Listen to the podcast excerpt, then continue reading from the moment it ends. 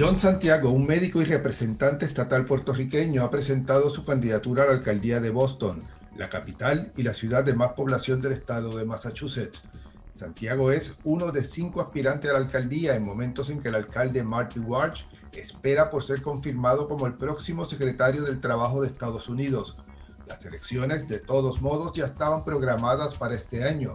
Los otros candidatos a la jefatura de la ciudad son las concejales Michelle Wu, Andrea Campbell y Anissa Esaibi George, y el ex encargado de desarrollo económico de la ciudad, John Barros. Las elecciones preliminares tendrán lugar en septiembre. Si nadie obtiene 50% más uno de los votos, los dos con más respaldo irán a una elección general en noviembre. En Boston, casi una de cada cinco personas son de origen hispano y más de 30.000 son de origen puertorriqueño. En esta edición del podcast desde Washington hablamos un poco en español y en inglés con el Boricua Santiago. Primero que todo, eh, doctor, eh, yo quisiera que me dijera quién es John Santiago. Primeramente, John Santiago eh, es un boricua. nací en la isla y eh, me mudé a los Estados Unidos cuando yo tenía un año y a Boston en los, los años 80. Y además de ser representante estatal y candidato por el alcalde de, de Boston, yo soy una, persona una persona que ha dedicado su vida al servicio público como voluntario en el Cuerpo de Paz y también como capitán en el ejército. Y ahora todavía estoy trabajando como un, un médico en la sala de emergencia Boston Medical Center y me lancé a mi campaña porque yo, creo, yo creo que Boston emerja más fuerte que nunca. Um, uh, y yo quiero ser el líder que va a llevar Boston a una recuperación basada en la equidad, la oportunidad. Usted me, me dice que, que, que, llegó a Estados Unidos cuando tenía un año. Eh, primero vivió en, no, no, no, o sea, no fue directamente a Boston su familia. No fue directamente a Boston, me mudaron a Texas. Um, como usted sabe, hay muchos puertorriqueños que, que pasan mucho tiempo a Nueva York, Florida, Boston pero no sé por qué, pero mi padre se fue a Texas porque yo creo que yo tenía un, tío que estaba viviendo aquí. Y entonces um, pasamos unos cuantos años aquí y después um, uh, mudaron a, me mudaron a Boston porque yo tenía mi, a mi abuela y mi abuelo que estaban viviendo aquí. Y mi padre quería terminar sus estudios en la Universidad de Northeastern. Y él lo terminó porque él estaba haciendo los cursos en la noche y eh, también estaba trabajando durante el día y mamá estaba tomando cursos como English as a Second Language en UMass Boston, pero fue un vecindario un poco caliente, un poco difícil. Entonces, cuando mi, mi padre terminó sus estudios, um, ellos decidieron que quizás uh, tenemos que quitar de, um, de Boston porque había una situación muy difícil. La otra cosa fue que yo tenía un tío que se infectó con VIH. Y eso me transformó y, eso, y con eso me comencé mi, mi carrera y um, la curiosidad en, la, uh, en medicina y la salud uh, pública. ¿Y, ¿Y, su familia de dónde es en Puerto Rico? Yo, yo, uh, yo nací en Mayagüez, mi, mi mamá nació en Mayagüez y mi papá nació en Ponce. y, pero um, ellos los dos pasaron tiempo en Nueva York creciendo, pero um, se casaron cuando tenían como 20 años, 21 años. Y mi mamá tuvo, tuvo dos niños en, en, Puerto Rico y después me mudaron a los Estados Unidos y ahora yo tengo uh, dos hermanos y una hermana. ¿Y tiene todavía familia en Puerto Rico? Sí, unos varios um, uh, primos y primas y, y, tíos, pero la gran mayoría de mi familia se mudaron a, a Texas y a Boston. ¿Y ha, ha, ido a Puerto Rico últimamente en los, well, últimos años? La última vez que yo fui a Puerto Rico hace, hace como cinco años, porque de verdad no, no, sé mucho de la isla y hace como cinco años cuando yo comencé mi carrera de medicina, me dije que yo, yo quiero saber mucho más de mi país. ¿no? Tengo mucho orgullo de ser puertorriqueño, es mi sangre y además yo represento aquí en Boston la comunidad puertorriqueña. Hay una comunidad que se llama Vía Victoria. Sí, um, sí, yo creo que esta fue la primera comunidad puertorriqueña aquí en la ciudad y dije que tengo que aprender mucho más de mi cultura, de mi país. Entonces, hace como cinco o seis años, yo fui solamente con un backpack y, uh, y pasé como dos semanas uh, viajando en la isla um, y visité unos cuantos uh, familiares, pero pasé mucho tiempo solo leyendo, pasando en la playa, en las bibliotecas, en los, en los museos y comiendo la comida puertorriqueña. Yo, yo, sé que usted, eh, como, como, ¿verdad? Este, como representante de, de, de, Villa Victoria, eh, estuvo vinculado a temas de Puerto Rico. Eh, creo que estuvo activo con, con, la organización Alianza para Puerto Rico. No, claro que sí. A mí, yo, como usted sabe, hay mucha, hay gente aquí, nuestra familia, nuestra gente tiene mucho orgullo en su país.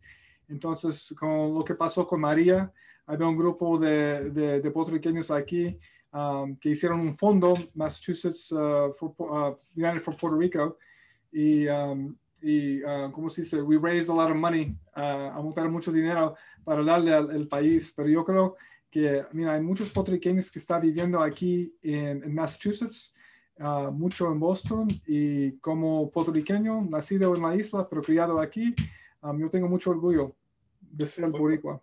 Oiga, y el tema de la deuda, creo que también estuvo. O sea, oh, sí, claro que sí. eso fue, yo creo que eso fue la, el asunto que, um, uh, por la cual el grupo de, de, de, de, diáspora aquí en Puerto Rico se formó. Okay, well, let, let, let's switch to English. Mm -hmm. you are a doctor, you are specialized in, in emergency medicine. Why, why did you enter to politics? That's a great question. You know, uh, I got into medicine because I saw an injustice, not just within my family, but across my community and across the city of Boston. You know, my, my uncle was infected with HIV. He ultimately passed away from AIDS. And his son, my cousin, became an AIDS orphan.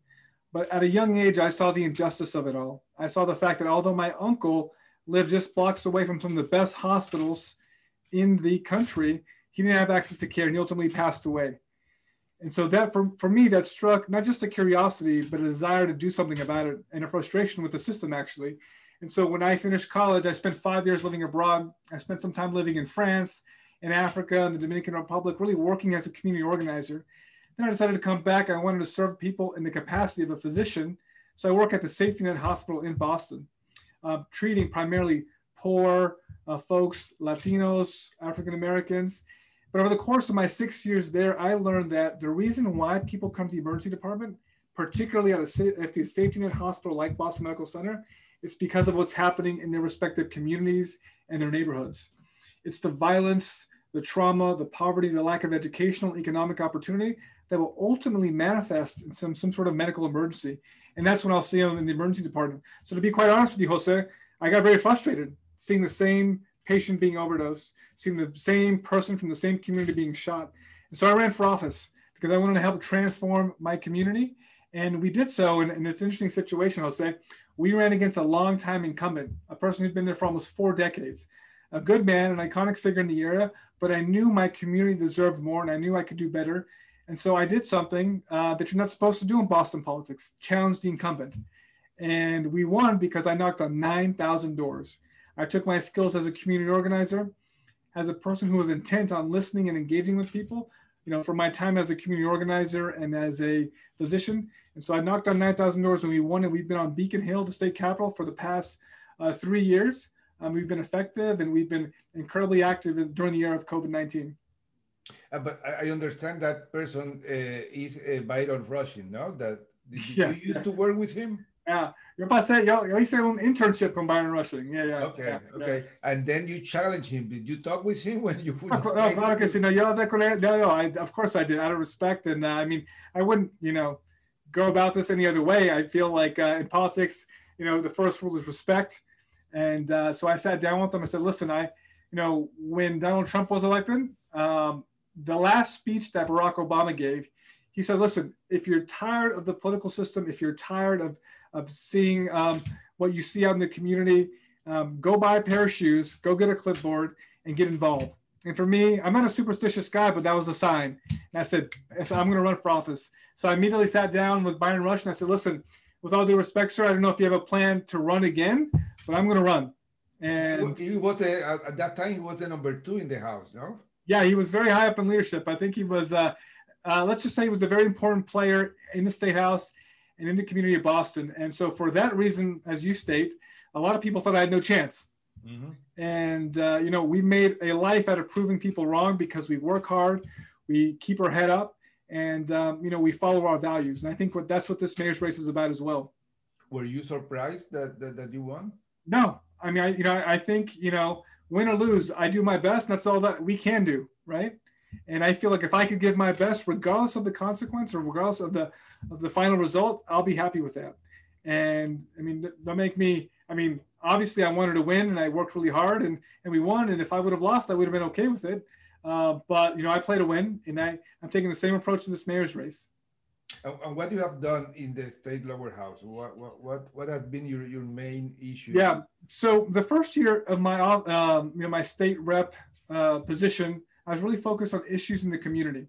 You know, we have a significant substance use issue in the South End where I live. You know, I work at the epicenter of the substance use disorder of the opioid epidemic, not just in Boston, but across the entire state. You know, I live physically live a block from there. I work at the emergency room that treats the patients there. And so I wanted to do something about this. So I brought resources. Over in my first nine months in office, we were able to bring um, over a million dollars to that area. Just to give you some context, the average freshman brings about $25,000. But we did that because we engaged legislative leaders, the governor, and we said, listen, we have a problem brewing in our backyards that is resulting in countless numbers of overdose and deaths, and we need to do something about that. So we brought money, we brought resources. My job as a state legislator is to do that. We also engage the community to educate them, to get them up to, up to speed. The second year of my two-year course was all about COVID. COVID came, you know, January, by March, you know, the city, the state had closed down. We were in lockdown. And by then, I completely got into my crisis leadership mode. You know, when I see crisis, I jump right in. And so at the hospital, I actually doubled my hours in the emergency room people were getting sick, people were getting tired, people were scared of the, of the uh, virus. And because I was healthy and young, I actually doubled my hours in the emergency room, while at the same time, the speaker put me in this COVID uh, uh, working group. So I was one of five members who not only advised on COVID policy, but also got the House of Representatives running. You have to understand when we locked down everything, you know, that meant that people couldn't come to the state house to vote. So here we have the oldest you know, continuously used legislature in the world, and we can no longer come into the House to vote. So we came up with a remote voting system. We made sure that members felt protected, engaged, and that we're still participating in democracy, and made sure that the House was running on behalf of the people. I'm talking about coronavirus. Uh, how, how is the situation right now, and how bad has been for the Puerto Rican and Hispanic community in, in, in Boston? You know, the, the tendency around the U.S has been uh, that uh, the, the victims, you know, there's a high uh, proportion of victims from the Hispanic and, and, and Black communities. No, you're, you're absolutely right, Jose. I, you know, without one doubt, you know, when coronavirus struck Massachusetts, you know, when I was asked which communities would be hit the hardest, I said folks in uh, uh, nursing home facilities. I said black and brown communities as well. I mean, there's no doubt what we've seen from COVID 19 is that it has really taken the lid off these inequities, right?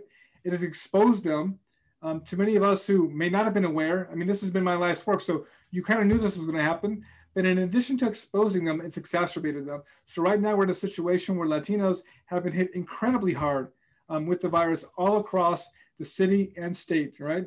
Um, and so these are my patients as well. So these are their stories you know, that I get to hear in the emergency room, treating them, doing my best to save their lives. And these are the stories I've taken to the State House to fight for equity, whether it's the vaccine, whether it's testing, or whether that's addressing things like the crisis standards of care. The notion that if we got to a point in the first surge where we no longer had access to, to you know, breathing machines, uh, equipment, you know, who would get preference? And when the governor came out with this plan, I don't think it was very culturally competent, or I don't think it was a way that was done with equity taken into account. And so we stood up and we said, listen, you know, we need to make sure that those Latino communities, those Puerto Rican communities are um, engaged, that they're part of the solution, and that we look out for them because right now they're still three times more likely to be infected and, and die. And so something that's I've been very active on as a state representative. And, and have you seen a, a change? You know, that apparently in the US there is a dramatic uh, change. There is a, a lower cases every day. Uh, less people dying of, of COVID. Yeah. The situation in your in your area? Well, it's improving from the for, with respect to infections, hospitalizations. You know, I worked the first surge. When the cases went down, I actually got deployed for a couple months. So I was in the Middle East. When I came back on the 15th of December, I got my shot on the 16th. I worked the second surge. Now we've seen a decline from the second surge in terms of infections, hospitalizations. But that doesn't mean we're in the clear. I mean, if we know anything about COVID 19, is that it has continually showed us curveballs, right? And so while things have been going down, that doesn't mean that these variants are propagating and spreading around the community. And that's what has me concerned. So right now, we are at a race to vaccinate folks against these variants. You are you, we are interviewing you today because you are in an important race. You are you are running to be mayor. Why why you want to be the, the mayor of Boston? Well, listen, I, I, think you know this mayor's race will be the most consequential mayor's race in our city's history. As we've discussed, we're living in unprecedented times against a virus that has not just impacted our healthcare system, but our economy, our schools. And my guess is that everyone listening to this interview right now, or folks reading this interview, have been impacted by it some way or another. So Boston is going to lead not just a politician, but a leader, a person who's dedicated his life to public service. And that's what my life has been about. And I've demonstrated that, whether it's as a Peace Corps volunteer, as a captain in the Army, as an ER physician on the front lines, and now as a state representative to get the job done, done and to deliver product. And that's what we've been doing our entire life. And that's what we're going to do as the mayor of Boston. You have mentioned the inequities uh, in, in the community, the, the, the necessity to continue fighting for for better health, the coronavirus. What, what other plans that you mentioned that uh, that you are presenting to the electorate in in Boston? Yeah, so I think when we think when we think about equity, we have to understand the intersectionality of equity, right? You know, as I said, when I work in the emergency department, when someone comes in who lost their home, who were just overdosed, who had been shot, those issues, that that acute manifestation is a result of what's going on in their communities, right? And it's usually a whole host of factors, right? Lack of housing, you know, lack of educational economic opportunity. So here in Boston, you know, in, in speaking to folks across the neighborhoods, we really have to make sure our public school system is doing the job that it should be doing. Right now, we have a public school system that 70% of the students are poor, low income, 42% are Latino, right? So this is the fastest growing community in the city, the state, and the country. And I see myself in those kids, right? I see myself as a young Latino kid growing up in Boston who was unclear of the path forward, right? But through hard work and through a lot of luck, I was able to get through. But not many of my friends, you know.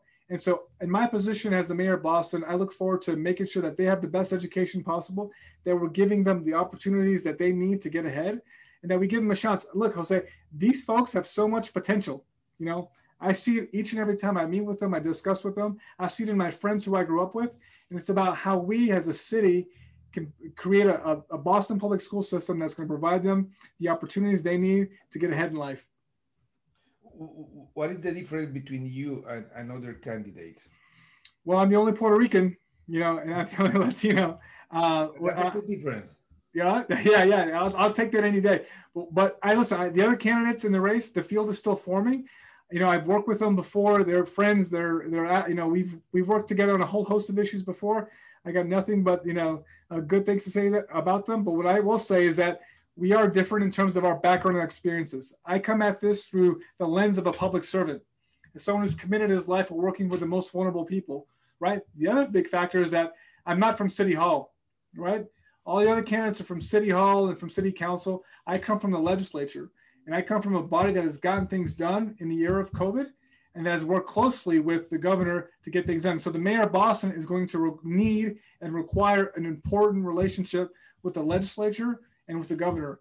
And I'm happy to say that I have that. And um, and so this race is going to be about you know, who has the best ideas and who's able to move Boston forward. And as someone who's led in crisis, and as someone who's brought people together to find out um, um, solutions and to get folks on board to take on very complicated problems, I feel comfortable and, and, and confident and able to lead Boston through this crisis and to, up, and to a recovery very much rooted in equity and opportunity.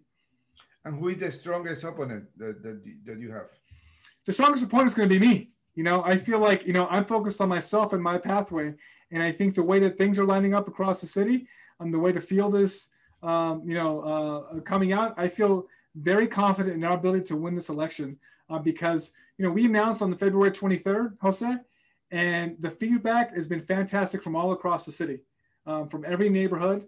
And I think, you know, particularly within the Latino community, they're excited about this race. There's a part of them in the Puerto Rican community where they don't feel like they're engaged, not just politically, they don't feel, you know, uh, as a part of the city, right? They feel when they read the news, when they when they read the papers, uh, and watch the news, they don't feel like people have their best interest at heart. I've, I've told them I want to lead with you at the forefront. We're going to do this together. So I'm very committed to getting them, the Puerto Rican community very involved in this race.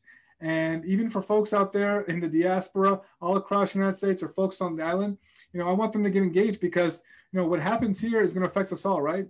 And as a Puerto Rican candidate, um, you know, I can't take away from the fact that I was born on the island and that my roots are from the island, and I'm very proud of that. And I want to make sure that we make Puerto Rico and, and uh, you know put, put, Puerto Rico and its culture in the greatest light. Uh, you know, the, the mayor Walsh is now the, the, the secretary of labor, and uh, is he supporting anybody from from the group of candidates that they have already in Boston? similar to myself, Mayor Walsh is friends with all the candidates. You know, we've worked together. Mayor Walsh was a state representative for 16 years, and uh, you know, he's should you know, hopefully he'll be uh, he'll get his nomination through this week or the next, and he'll be uh, in DC before we know it, and then we'll have a mayor's race uh, in September. But you know, he has not indicated who is he supporting in the race, and I don't think he will you know, throughout the preliminary. And what about the the others, uh, the, the, state leadership? You know, like like the senators uh, Elizabeth Warren and Ed Markey. Do they intervene in the in the competition? Potentially. I mean, I, I feel over the course of my uh, time here in politics, you know, endorsements only matter. Uh, you know, uh, people.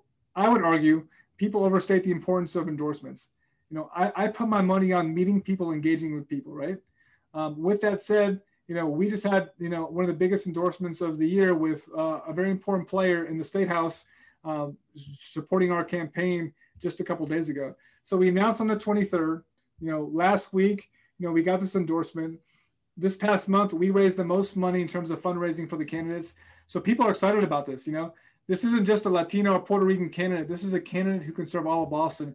And I think that's what's appealing to people all across the city you mentioned that when you run for for uh, representative that you you you you you you knock in 9000 doors there is a that's a Boston is a big city. I imagine you are creating a committee, and you are uh, you, you mentioned that you are uh, doing fundraiser. How much money you need, and and and what about building the difference between that uh, candidacy for representative and now uh, having to build, you know, a, a, big team for for this competition. You're, you're you're absolutely right. It is a completely different type of race. You know, as a state rep, you represent forty two thousand people, right? And I cannot knock the whole city of Boston. It's not it's not feasible. But what I can do is I can create the most grassroots organization that this city has ever seen. And that's what I'm committed to doing. So just to give you an example, yesterday we had our first organizing meeting where we had close to 100 people show up volunteers ready to go. And also, we have to take into account the era of COVID, right? You know, the idea that we can knock on somebody's door. We're probably not going to be there. We're definitely there not now. And my guess is that it's going to take a couple months until we get there. You know, I'm vaccinated, but not everyone else, right? So I want this to be the most grassroots campaign because I believe that politics starts with people and starts with engagement. Starts by listening. You know, I'm a big believer that we have two ears and one mouth, and we should use those in that proportion. And just like in medicine, you know, as an emergency room doctor treating very sick people in very difficult times, you know, we have to listen. You have two to three minutes to engage them. And I, you know, I, I follow the advice of a, a very famous American physician who said, listen to the patient. You know, they will give you the diagnosis. And that's kind of my approach to politics, and it served me well uh, on the campaign trail and in the legislature. How important can be for you, you know, that uh, things get a little bit normal in in the summer? Uh, and, and and tell me you know i i, I know that the because mayor Walsh uh, we have to to to go to washington now uh, you you were supposed to have another election previous uh, uh, uh, previous to the, the the voting in september and november explain my my my my, my listeners how the process move forward uh, yeah. now that the mayor uh, will have to resign.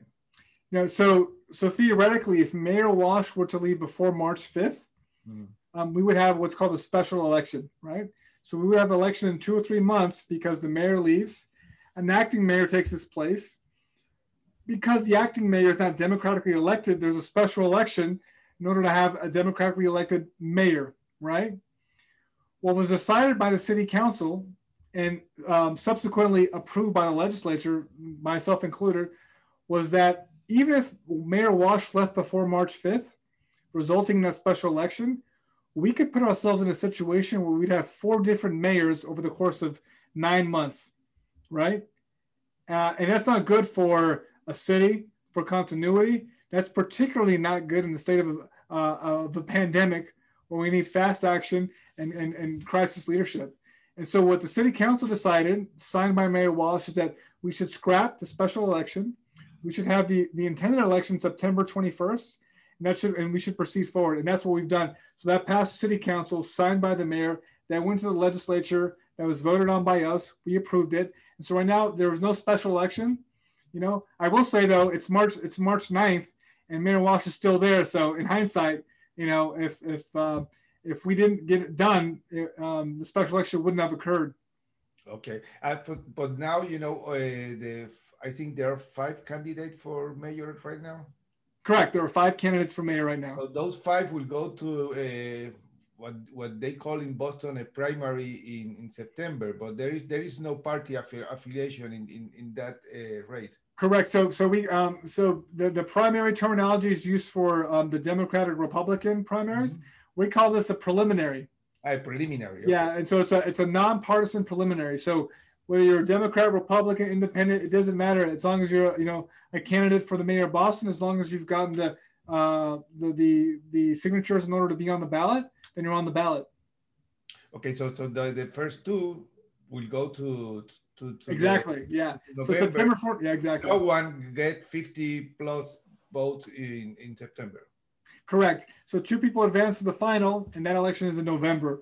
And so you will have the new mayor of Boston um, decided by uh, you know early November of this year.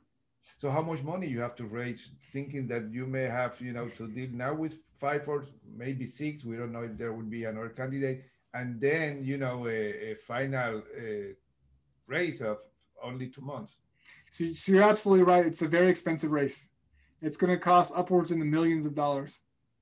And a big part of politics is fundraising. And we've been, um, you know, very um, happy with our efforts so far. Um, just this past February, even though announcing just, you know, the end of the month, we outraised all the candidates for the month of February, right? And so what people often say is like, look, he's a Latino candidate. You know, he's only going to get Latino support. Only the Puerto Ricans going to come vote for him. He's not going to be able. He's not going to be able to raise the money. We've proved them wrong and uh, and we've become a legit candidate with a good chance of winning this race and a good chance of becoming the first uh, Puerto Rican mayor for the city of Boston. There, there is always a controversial issue in Puerto Rico, and it's the political future of Puerto Rico. Of course, the mayor of Boston doesn't uh, vote for anything regarding that, but you know, uh, it's a city with a lot of influence.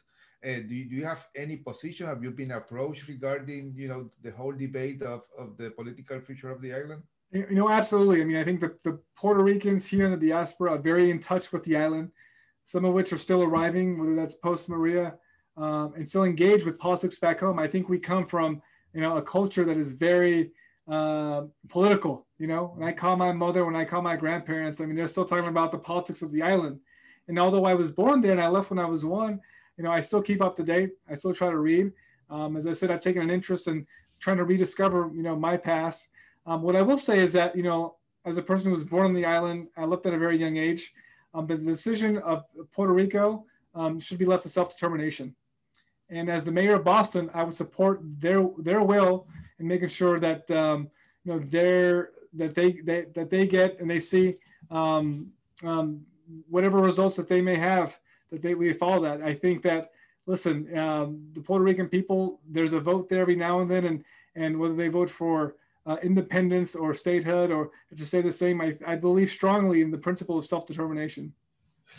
What about Boston? Uh, you know, two months after uh, Donald Trump, uh, do, do, you see a difference in, in, in, the in the community? I know that we have been living in a pandemic that you know not, nothing is the same, but Uh, do, do you see a, a, a, a, new era or at least, you know, a, a, big difference in the streets regarding, you know, what was going on uh, until January 20 in the US? Well, well, I do feel that there's been increased engagement um, all across the city and state. I do feel that people have been engaged. People have been frustrated. I mean, I, I personally, you know, was not a fan of the former president. And as I said in my earlier story, that's why I decided to run for office in the first place and so my point in getting involved politically wasn't just for my sake, just so I can run, but was really about how do I engage people to get involved. And I think the diaspora here, the Puerto Rican diaspora, is a force to be reckoned with, you know, when they're organized. And they can do so much and, are, and have so much power. And so, and I'm not talking about how they get the, the next mayor of Boston elected. I'm talking about power amongst themselves, how to fight for better schools, better housing opportunities. And we see that in Villa Victoria, you know, they've expanded, our IBA, you know, the, the Puerto Rican community here in the South End where I represent, they've expanded their opportunities. Um, they, they've invested in, um, in early childhood services and, and getting people to vote and getting people politically engaged. And to me, that's what it's all about, right? Like if I lost my race three or four years ago when I ran the first time, I would have been happy by the fact that I engaged Latinos and Puerto Ricans all across the city and to me, the, some of the best memories I have that race is knocking on someone's door, not just asking for the vote, but them telling me this is the first time that any other politician, uh, any politician that has asked for my uh, opinion, um, has asked to get me engaged and asked for my vote. And to me, that gave me an inspiration that said, listen, you know, people often say like Puerto Rican people are not, you know, in America at least, uh, minority communities, they're not engaged, you know, they don't want to vote, they have low turnout. And I said, no, that's absolutely false. You have to give them a reason to vote. You have to go out and, and get it. And I think they will. I think this mayor's race, you're going to see the Puerto Rican community come out in a very strong way. I'm not saying they're, they're voting one way or another, but I want them engaged in the process because so much of their future depends on, on their political engagement. And that's what I'm committed to. As a representative, you, you still can be working, you know, uh, as a doctor. Can you do that if, if you are the mayor of Boston? The short answer is no. No. And the short answer is I'm committed to leaving my job as a physician. And, that, and I'm okay with that because if the game plan was to always serve the community, you know, I felt that I could do much more as an elected official, as the mayor of Boston, than I could as an emergency room physician. And you may be the first Puerto Rican and Hispanic mayor of Boston. That's correct. I mean, we're going to be the first uh, Puerto Rican mayor uh, of Boston. And I, and I don't think, I mean, and if you think about big cities in, in the states, um, Chicago, New York, Los Angeles, San Antonio, I, you know, I, I, can't count off my hand uh, how many Puerto Rican mayors there, there have been. Um, but I think with the support of the people here in Boston, um, the, Puerto, the Puerto Rican community is excited. Um, with the support of the Puerto Rican diaspora writ large, with the support of folks on the island, um, we can win this. We can make history. We can make our people proud, our culture proud, our heritage proud, and that's what I'm committed to doing. Well, thank you so much, Dr. Santiago. Good luck, and we will be covering your race. So, uh, see you soon. Jose, muchas gracias. Okay. Bien, gracias a usted. Hasta luego.